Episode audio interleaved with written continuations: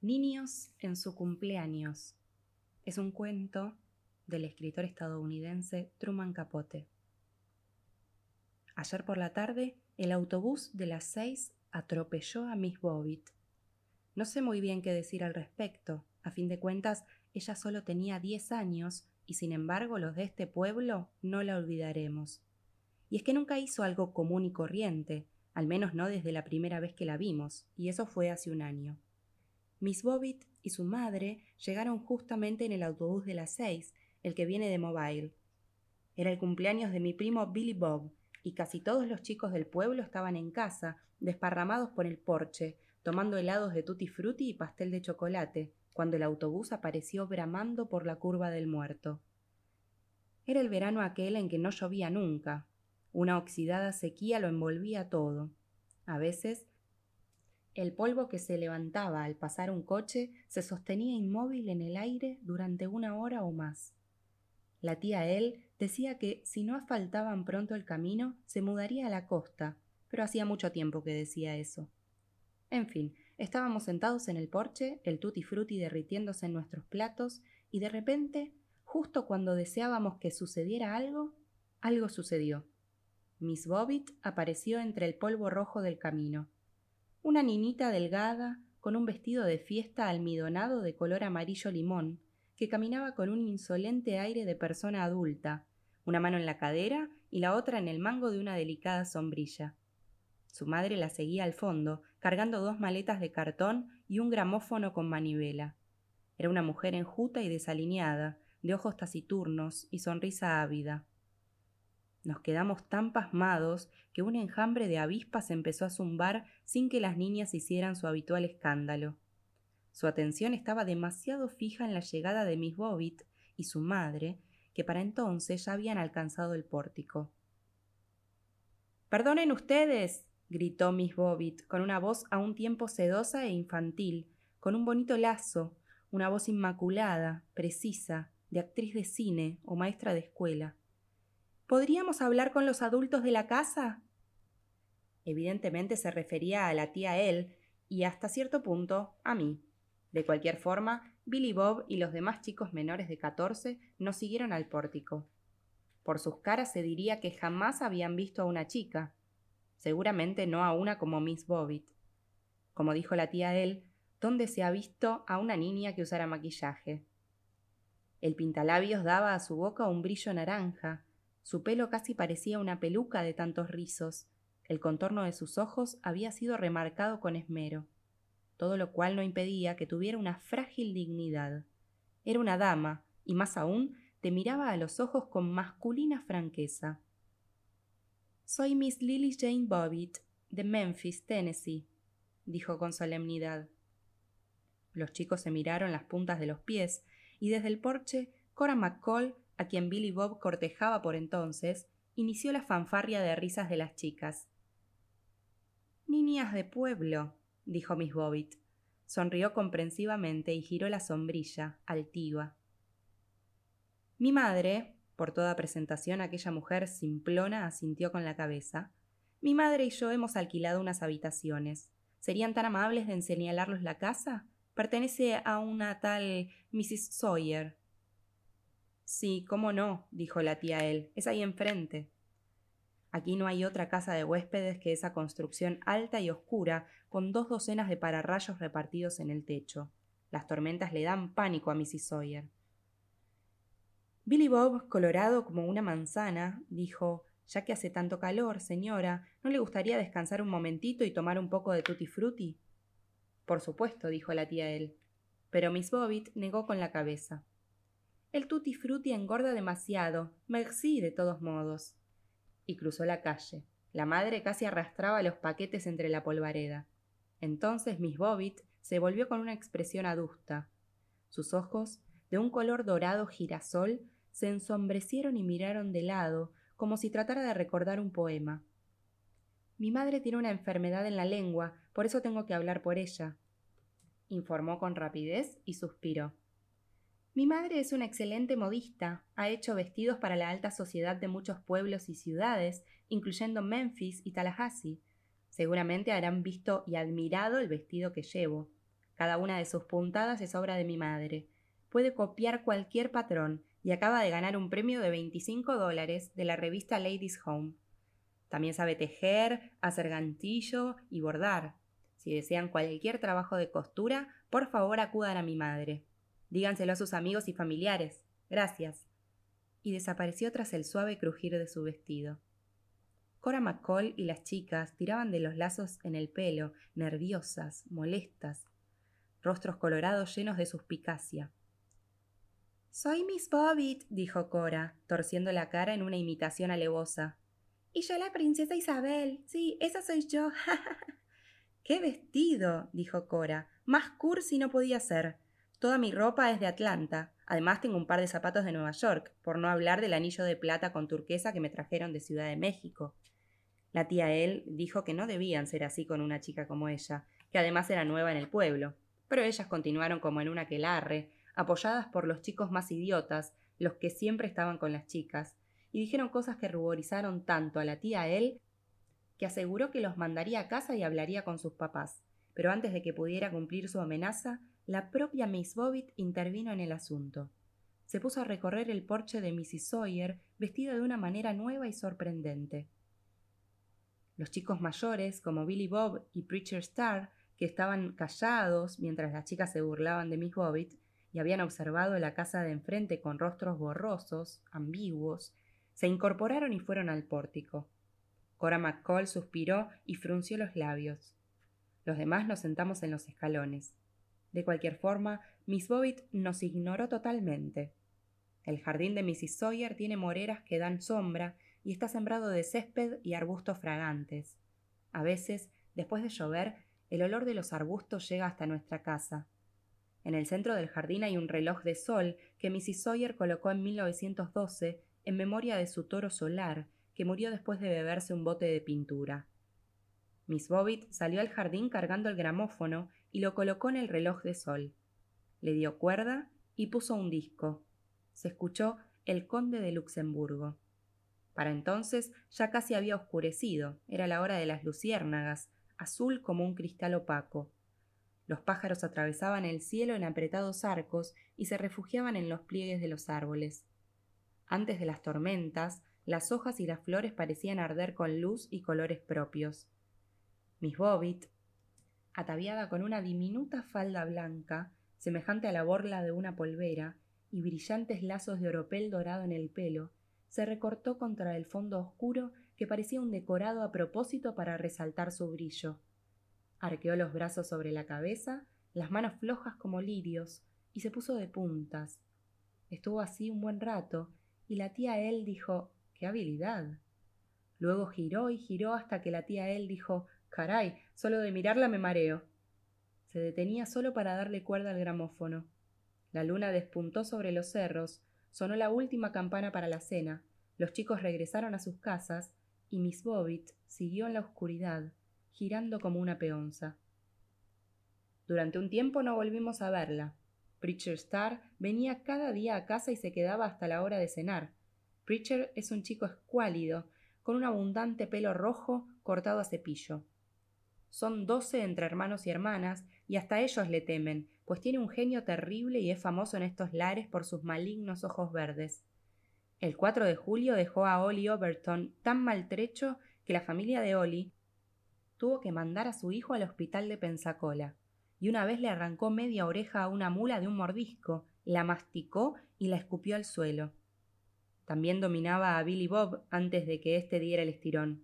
Le metía plantas espinosas por el cuello, le echaba pimienta en los ojos, le rompía los deberes.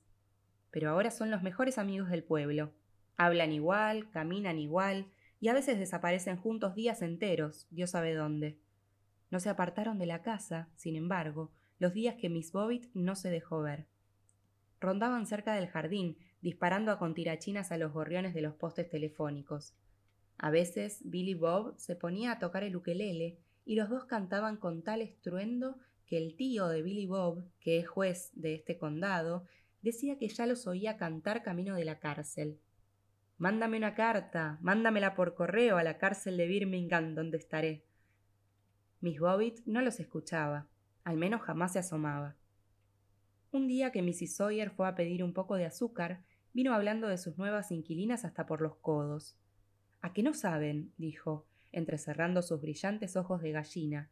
El marido era un criminal. La propia niña me lo dijo. No le da la menor vergüenza, ni pizca. Dice que su padre era el más cariñoso y el que tenía la voz más dulce de todo Tennessee. Y yo le pregunté, ¿y él dónde está, cariño?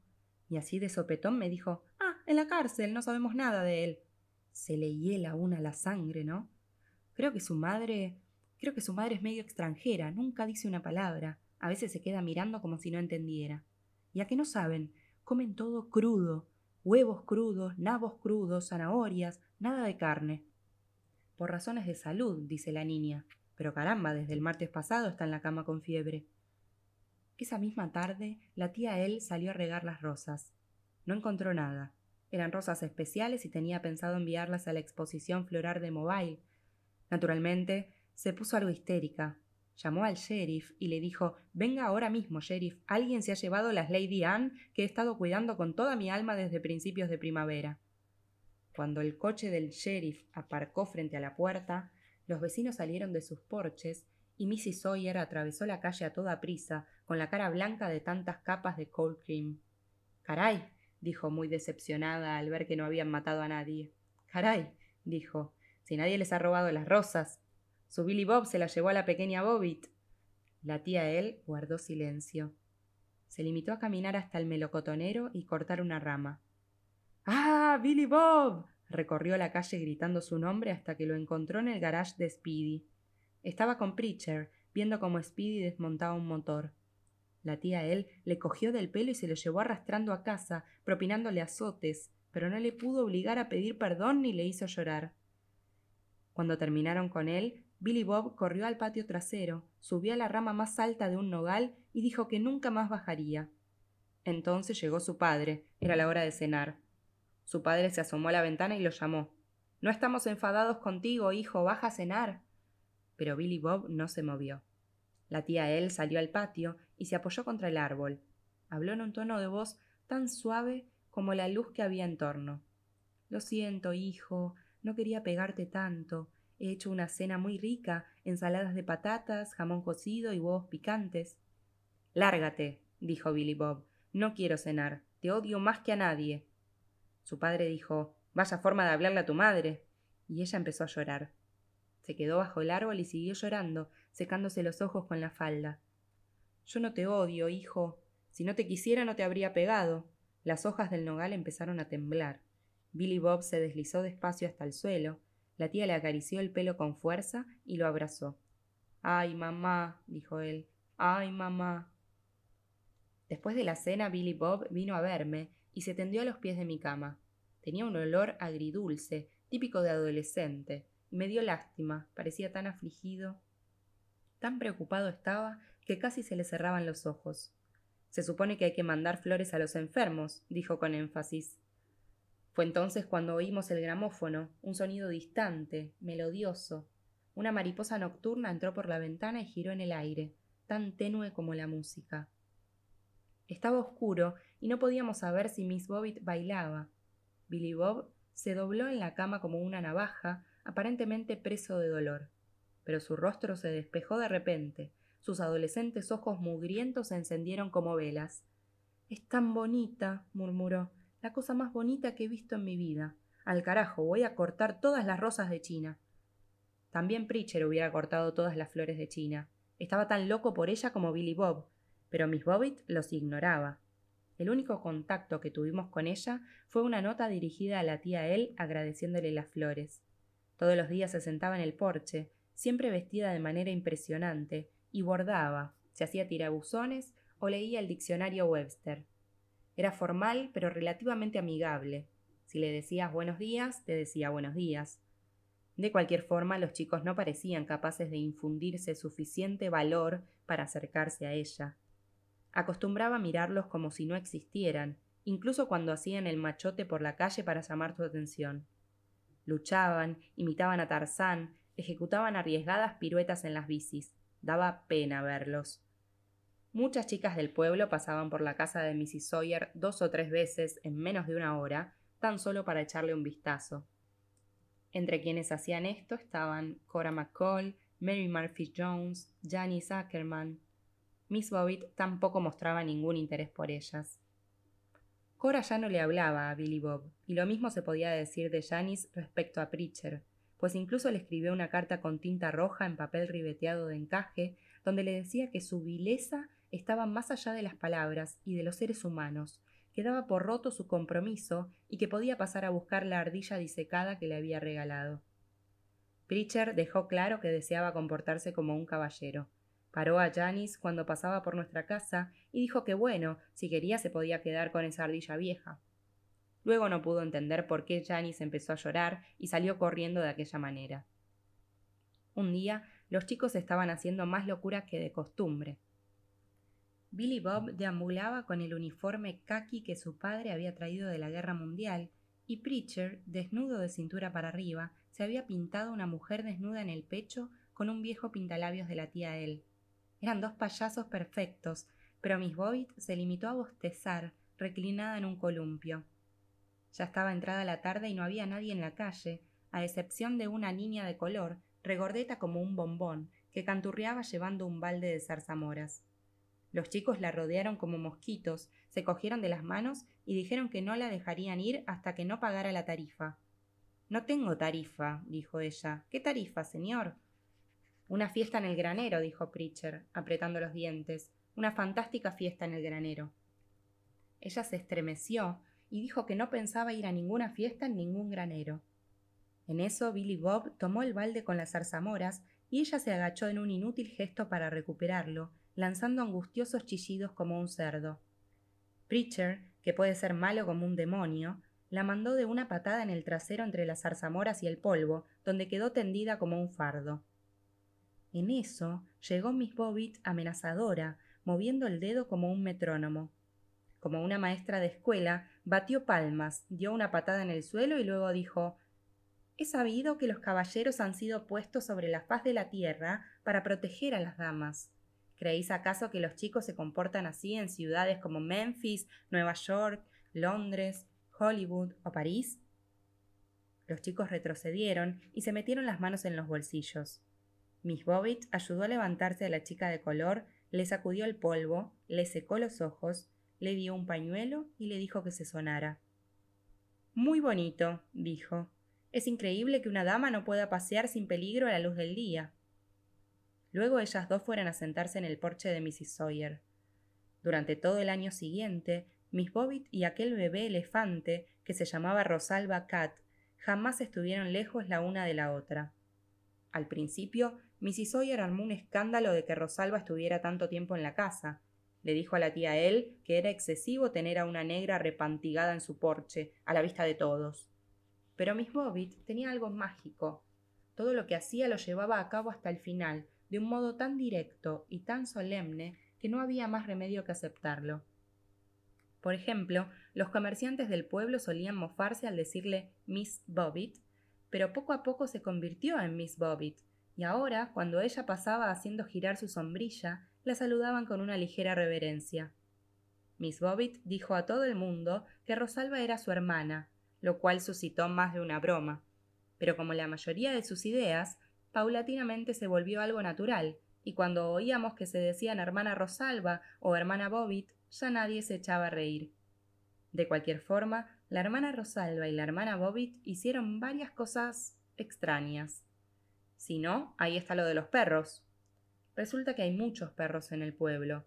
Terriers, cazarratones, perdigueros, sabuesos que al calor de la tarde recorren las calles desiertas en jaurías adormiladas que van de seis a una docena y solo aguardan la luna y la oscuridad, las horas solitarias en que no dejan de aullar.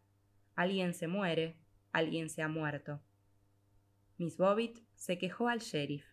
Dijo que, para empezar, tenía el sueño ligero, y además un grupo de perros, siempre eran los mismos, aullaba adrede abajo de su ventana. A decir verdad, ni siquiera creía que fueran perros, sino, como creía su hermana Rosalba, alguna clase de demonio. Obviamente el sheriff no hizo nada y ella tomó cartas en el asunto. Una mañana, después de una noche especialmente ruidosa, fue vista en el pueblo en compañía de Rosalba, quien llevaba un cesto de flores lleno de piedras. Cada vez que veían un perro se detenían y Miss Bobbitt lo examinaba. A veces negaba con la cabeza, pero casi siempre decía Sí, este es uno de ellos, hermana Rosalba. Y la hermana Rosalba cogía una piedra y la lanzaba con certera puntería, golpeando al perro justo entre los ojos. Otra cosa tuvo que ver con Mr. Henderson, que vive en una habitación detrás de la casa de Mrs. Sawyer. Mr. Henderson, un hombre de unos setenta años, pequeño y rudo, fue perforador de pozos petroleros en Oklahoma. Como muchos ancianos, está obsesionado por las funciones del cuerpo. Además, es un borracho perdido. En una ocasión, la borrachera le duró dos semanas. Cada vez que oía moverse a Miss Bobbitt y a la hermana Rosalba, corría escaleras arriba y gritaba a Mrs. Sawyer que había enanos en las paredes que trataban de quitarle su provisión de papel higiénico. Ya le habían robado el equivalente a quince centavos de papel, dijo. Una tarde, las chicas estaban sentadas en el jardín y Henderson se detuvo frente a ellas, vestido sin más prendas que un camisón. ¿Con que queréis robarme todo el papel? exclamó. Ya os enseñaré, enanas. ¡Socorro! Estas putas enanas van a escaparse con todo el papel del pueblo. Billy Bob y Preacher contuvieron a Mr. Henderson hasta que llegaron unos adultos y empezaron a atarlo. Miss Bobbitt, que había mostrado una admirable serenidad, les dijo que no sabían hacer un nudo adecuado y ella misma se encargó del asunto. Hizo tan buen trabajo que impidió la circulación en las manos y los pies de Mr. Henderson, y pasó un mes antes de que volviera a caminar. Fue poco después de esto cuando Miss Bobbitt vino a visitarnos. Llegó un domingo. Yo estaba solo en casa porque la familia había ido a la iglesia. Los olores de la iglesia son tan desagradables, dijo inclinándose con las manos recogidas delicadamente. No vaya a creer que soy pagana, Mr. C. He tenido suficientes experiencias para saber que hay un Dios y que hay un diablo. Pero al diablo no se le amansa yendo a la iglesia a que nos digan lo pecador, estúpido y malvado que es. No, hay que amar al diablo como se ama a Jesús. Es muy poderoso y si uno confía en él, te devuelve el favor. Ya me ha hecho algunos en la escuela de baile en Memphis. Siempre le pido al diablo que me consiga el primer papel en la función anual. Es puro sentido común. Jesús no se molestaría en ayudarme con un baile. Por cierto, hace poco invoqué al diablo. Es el único que puede ayudarme a salir de este pueblo. No es que yo considere que vivo aquí, no exactamente. Siempre pienso en otro sitio, en un sitio donde no hay más que el baile, donde toda la gente baila por la calle y todo es tan hermoso como los niños en sus cumpleaños. Mi adorable padre dijo que yo vivía en las nubes, pero si él hubiera vivido más en las nubes, ya sería tan rico como quería ser. El problema de mi padre era que no amaba al diablo, dejaba que el diablo lo amara a él. Pero yo lo tengo muy claro. Sé que con frecuencia la segunda opción resulta ser la mejor. Para nosotros la segunda opción era mudarnos a este pueblo, y como aquí no puedo empezar mi carrera, la segunda opción para mí es iniciar un negocio paralelo. Y eso acabo de hacer. Soy agente exclusiva de suscripción del más impresionante catálogo de revistas, incluyendo Reader's Digest, Popular Mechanics, Dime Detective y Child's Life. Para ser sincera, Mr. C, no he venido aquí a venderle nada. Sucede que tengo una idea. Se me ha ocurrido que esos dos chicos que no salen de aquí, después de todo son hombres, ¿no? ¿Cree que podrían ser mis ayudantes? Billy Bob y Preacher trabajaron de firme para Miss Bobbitt y también para la hermana Rosalba, representante de una línea de cosméticos llamada Gota de Rocío. El trabajo consistía en repartir las compras a los clientes. Por la noche, Billy Bob estaba tan cansado que apenas si podía masticar la cena. La tía él decía que era una vergüenza y una lástima, y finalmente un día en que Billy Bob regresó con media insolación dijo Se acabó. Billy Bob no volverá a trabajar con Miss Bobbitt. Pero Billy Bob empezó a insultarla y no paró hasta que su padre lo encerró en su cuarto y él dijo que se iba a suicidar. Una cocinera que tuvimos le había dicho que un plato de col revuelta con melaza era tan mortal como un disparo, y eso fue lo que comió. Me muero, decía, revolviéndose a un lado y a otro de la cama. Me muero y a nadie le importa. Miss Bobbitt fue a verlo y le dijo que se estuviera quieto. No te pasa nada, muchacho. No tienes más que dolor de estómago. Entonces hizo algo que alarmó a la tía él. Le levantó las mantas a Billy Bob y le dio una friega de alcohol de pies a cabeza. Cuando la tía él le dijo que no creía que fuera una cosa apropiada para una muchachita, respondió No sé si es apropiada o no, pero sin duda es muy refrescante. Después de esto, la tía él hizo cuanto pudo para impedir que Billy Bob volviera a trabajar. Pero su padre dijo que lo dejaran solo, tenían que dejar que el chico decidiera su vida. Miss Bobbitt era muy honrada con el dinero. Pagaba a Billy Bob y a Preacher sus comisiones exactas y jamás aceptó sus continuas invitaciones a la cafetería o al cine. Más vale que os ahorréis el dinero, les dijo, si es que queréis ir a la universidad. Ninguno de los dos tiene seso suficiente para ganar una beca, ni siquiera una de futbolistas. Y fue por un asunto de dinero por lo que Billy Bob y Preacher tuvieron un fuerte altercado. La verdadera causa, por supuesto, era otra. Los dos estaban terriblemente celosos de Miss Bobbitt. El caso es que un día Preacher, y tuvo el descaro de hacerlo delante de Billy Bob, le dijo a Miss Bobbitt que más valía que revisara sus cuentas porque tenía razones para sospechar que Billy Bob no le daba todo el dinero que recaudaba. Es una mentira cochina, dijo Billy Bob, y con un limpio izquierdazo lanzó a Preacher fuera del porche de Mrs. Sawyer y le saltó encima sobre un seto de berros. Pero una vez que Preacher lo tuvo cerca, Billy Bob perdió toda ventaja. Preacher hasta le metió barro en los ojos.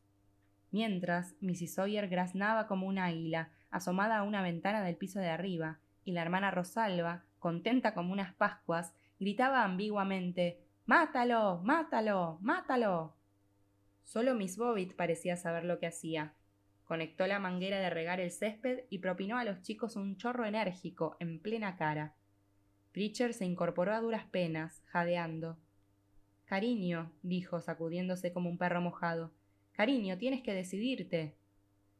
¿Decidir qué? Preguntó Miss Bobbitt de inmediato con un bufido. No querrás que nos matemos, ¿verdad? jadeó Preacher. Tienes que decidir quién es tu verdadero novio. ¿Qué novio ni qué ocho cuartos? dijo Miss Bobbitt. Debí suponer que no podía mezclarme con los chicos de pueblo.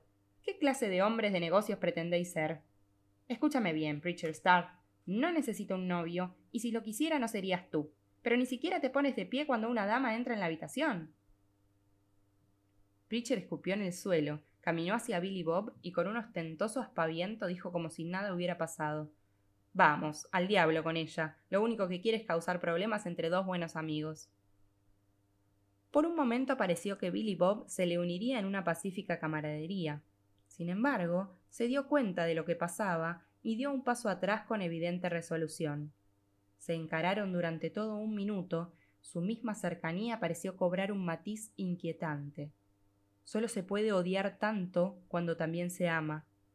La cara de Preacher reflejaba todo esto, pero lo único que podía hacer era irse. Sí, Preacher, ese día, por primera vez en tu vida, te veías perdido. De verdad que me caíste bien cuando te alejaste por el camino, tan flaco, abatido y desvalido.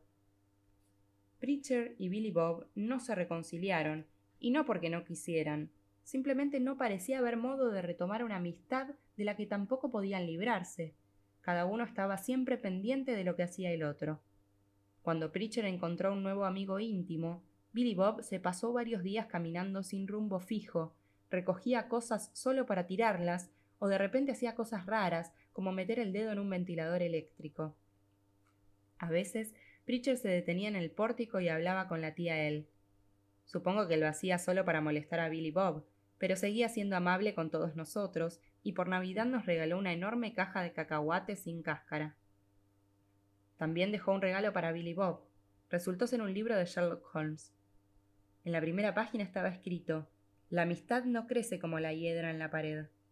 Es lo más cursi que he oído en mi vida, dijo Billy Bob. Dios mío, qué estupidez. Pero luego, y aunque era un frío día de invierno, fue al patio trasero, trepó al nogal y se acuclilló sobre las azules ramas de diciembre. Sin embargo, la mayor parte del tiempo estaba contento, pues Miss Bobbitt estaba ahí y ahora siempre era amable con él. Ella y la hermana Rosalba lo trataban como a un hombre, es decir, dejaban que él lo hiciera todo. Además le permitían ganar en el bridge de tres manos, nunca cuestionaban sus mentiras ni lo desanimaban en sus ambiciones. Fue un intervalo feliz. Pero los problemas resurgieron con la vuelta al colegio. Miss Bobbitt se negó a ir. Es ridículo, dijo cuando Mr. Copland, director de la escuela, fue a ver qué sucedía. Realmente ridículo. Sé leer y escribir, y ciertas personas de este pueblo tienen motivos de sobra para saber que sé contar dinero. No, Mr. Copland, piénselo un momento y se dará cuenta de que ninguno de los dos tenemos ni el tiempo ni la energía. A fin de cuentas sería cuestión de ver quién se rinde primero, usted o yo. Por otro lado, ¿qué puede enseñarme? Si supiera algo de baile sería otra cosa, pero en las actuales circunstancias sugiero que nos olvidemos del asunto. Copland estaba más que dispuesto a hacerlo, pero el resto del pueblo pensó que ella merecía unos buenos azotes. Horace Disley escribió un artículo en el periódico titulado Una situación trágica. Desde su punto de vista, era una tragedia que una niña pudiera desafiar lo que por alguna razón denominaba la Constitución de los Estados Unidos. El artículo terminaba con una pregunta. ¿Podrá salirse con la suya? Pudo, y también la hermana Rosalba, solo que ella era negra y a nadie le importaba. Billy Bob no fue tan afortunado. Para él era época de clases, aunque dado el provecho que sacó, igual podía haberse quedado en casa. En el primer boletín de notas obtuvo tres cates, un récord en cierto modo. Billy Bob es un chico listo, Supongo que sencillamente no podía vivir tantas horas sin Miss Bobbitt. Lejos de ella, siempre parecía medio dormido. Además no dejaba de pelearse. Cuando no tenía un ojo morado tenía la boca partida o cojeaba al caminar. Jamás hablaba de estas peleas, pero Miss Bobbitt era lo suficientemente astuta como para saber la causa. Eres un encanto, ya lo sé, y te aprecio, Billy Bob, pero no te pelees por mí. Claro que dicen cosas horribles de mí, pero ¿Sabes qué significa Billy Bob? Es una especie de elogio. En el fondo creen que soy maravillosa. Y tenía razón. Si no te admiran, nadie se tomará la molestia de estar en tu contra. Pero en realidad solo tuvimos idea de lo maravillosa que era cuando apareció un hombre llamado Manny Fox. Esto sucedió a finales de febrero. Las primeras noticias que tuvimos de Manny Fox fueron unos alegres carteles colocados en las tiendas. Manny Fox presenta La bailarina del abanico sin abanico. Y luego, en letra más pequeña, también un sensacional concurso de aficionados entre los propios vecinos. Primer premio, una prueba de pantalla en Hollywood. Todo esto sucedería el jueves siguiente. Las entradas costaban un dólar, una verdadera fortuna por esos alrededores. Pero no es común que tengamos espectáculos de carne y hueso, de modo que todo el mundo desembolsó su dinero y habló con entusiasmo de la función.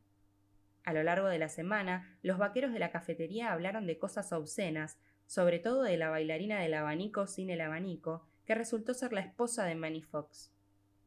Los Fox se alojaron en el camping Chucklewood de la carretera, pero pasaban el día entero recorriendo el pueblo en un viejo Packard con el nombre completo de Manny Fox impreso en cada una de las cuatro puertas. Su esposa era una pelirroja de labios y párpados húmedos, rostro expresivo y vocabulario soez.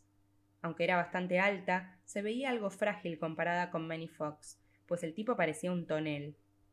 Establecieron su cuartel general en los billares. Todas las tardes se les podía ver allí, bebiendo cerveza y bromeando con los haraganes del pueblo.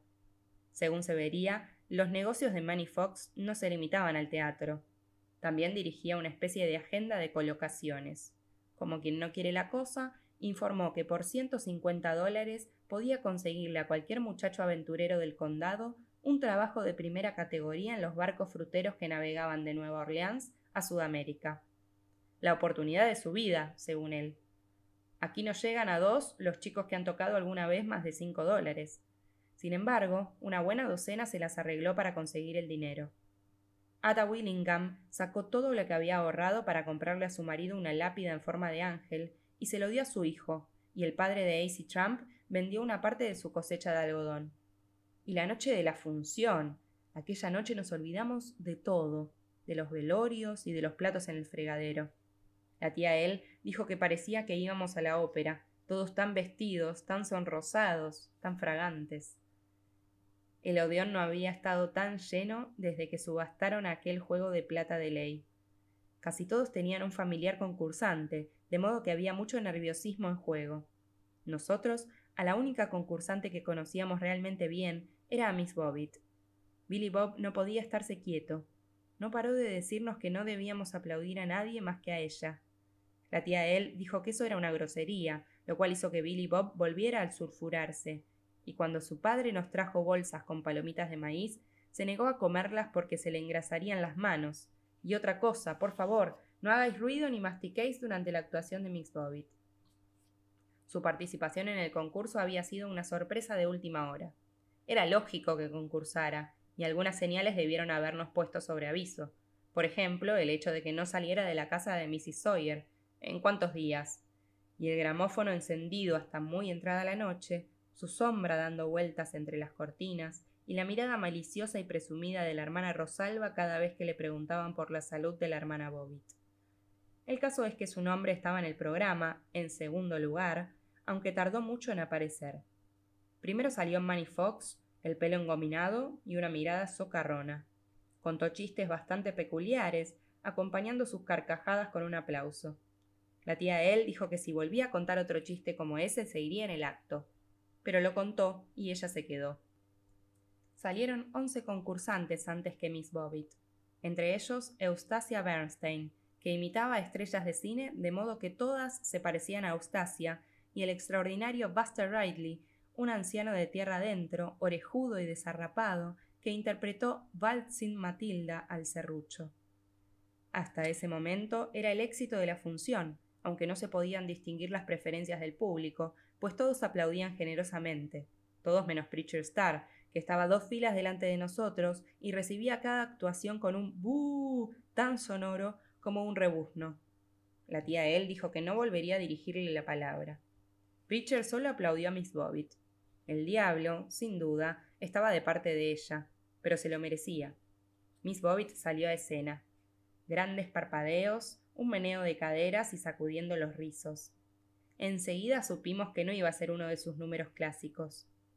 Cruzó el escenario taconeando y levantándose con delicadeza la falda azul celeste. Es lo más hermoso que he visto nunca, dijo Billy Bob, dándose una palmada en el muslo.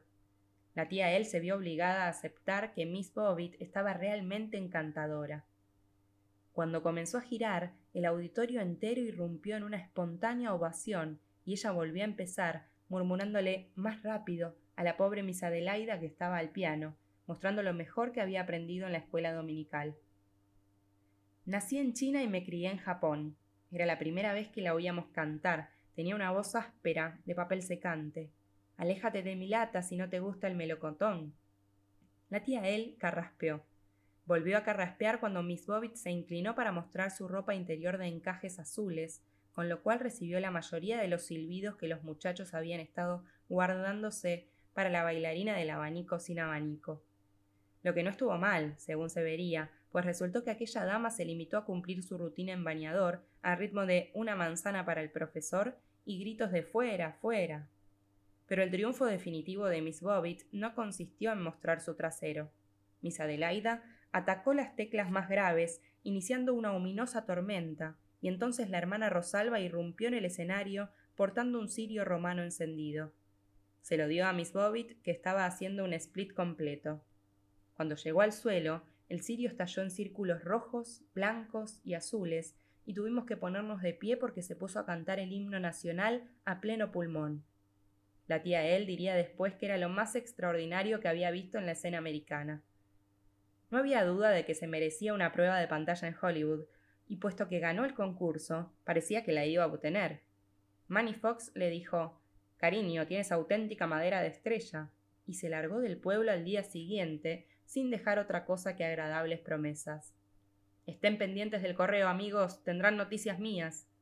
Eso dijo a los muchachos que le habían dado dinero, y lo mismo le dijo a Miss Bobbitt. Aquí se hacen tres repartos diarios, de modo que aquel grupo se reunía cada vez en la oficina de correos. Gente jovial cada vez menos alegre. Cómo les temblaban las manos cuando caía una carta en su buzón.